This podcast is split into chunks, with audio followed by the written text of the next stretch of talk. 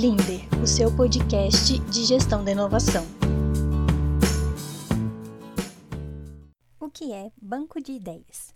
Banco de ideias é um local onde se organiza as ideias com potencial de trazer soluções inovadoras para as empresas. Esse banco de ideias é um dos primeiros passos da gestão da inovação e ele pode orientar a empresa no desenvolvimento das inovações. Já sabemos que toda inovação parte de uma boa ideia e, para não perder as oportunidades, podemos organizar as sugestões em um banco.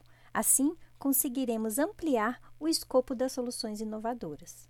Um banco de ideias pode partir de startups, clientes, colaboradores e universidades, ou até mesmo institutos de pesquisa. Lembrando que, antes de criar o banco, é interessante organizar os problemas. Como fazer um banco de ideias? Primeiro, é preciso captar ideias. Sugiro que, para a captação de ideias, as equipes organizem desafios ou pensem em problemas a serem solucionados. Desta forma, podemos ter os times trazendo ideias e orientados aos problemas propostos nos desafios. Uma vez escolhido os desafios, partimos para a captação. Há uma série de iniciativas que podem ser feitas nesse sentido, tais como programas de cocriação, caixinhas de sugestões, dinâmicas com clientes, workshops de toró de ideias, entre outros.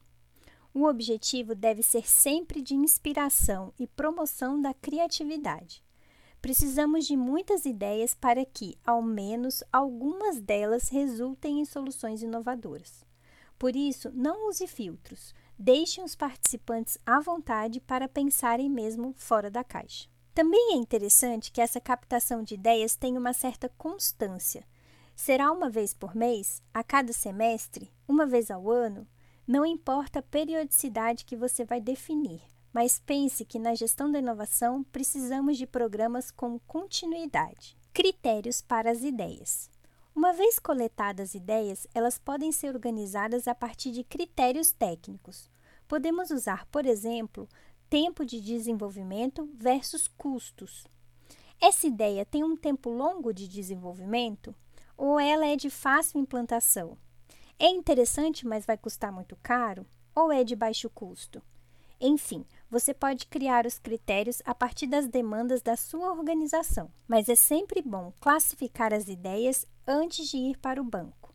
Ah, também é importante observar que talvez nesse momento determinada ideia não seja interessante, mas mesmo assim ela deve ir para o banco. Sempre que necessário, você pode revisitar o banco e acessar uma ideia que em determinado momento seja adequada. Eu gosto de sugerir o uso de cores para a classificação dessas ideias, sendo cores específicas para as mais importantes, de média importância e menos importantes. As ideias selecionadas devem ser organizadas a partir da gestão de projetos. Sugiro o uso do Business Model Project para essa ação. Você pode conhecer mais dessa metodologia no livro que trata sobre o assunto. Assim que a ideia parte para um projeto estruturado, podemos iniciar o caminho da ideia à inovação.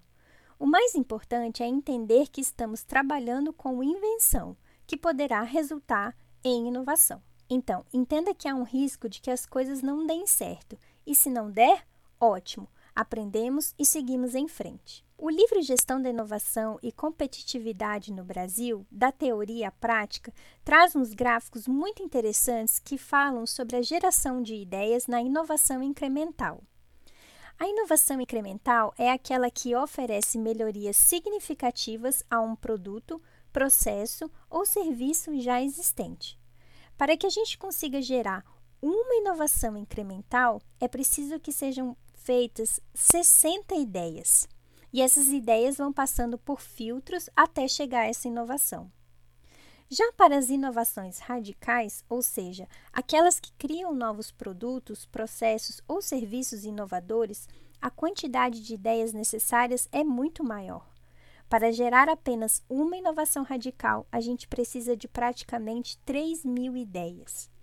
Por isso que o banco de ideias é importante, porque podemos organizar, armazenar e orientar essas ideias para gerar soluções inovadoras. Se em determinado momento da empresa não foi possível aproveitar tudo, é preciso rever em um momento posterior. Como gerar ideias? Para dar conta dessa dinâmica, já sabemos que as empresas não precisam fazer sozinhas.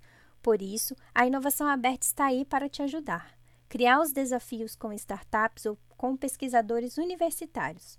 Também podemos, se você considerar interessante, criar um programa específico para coletar essas ideias.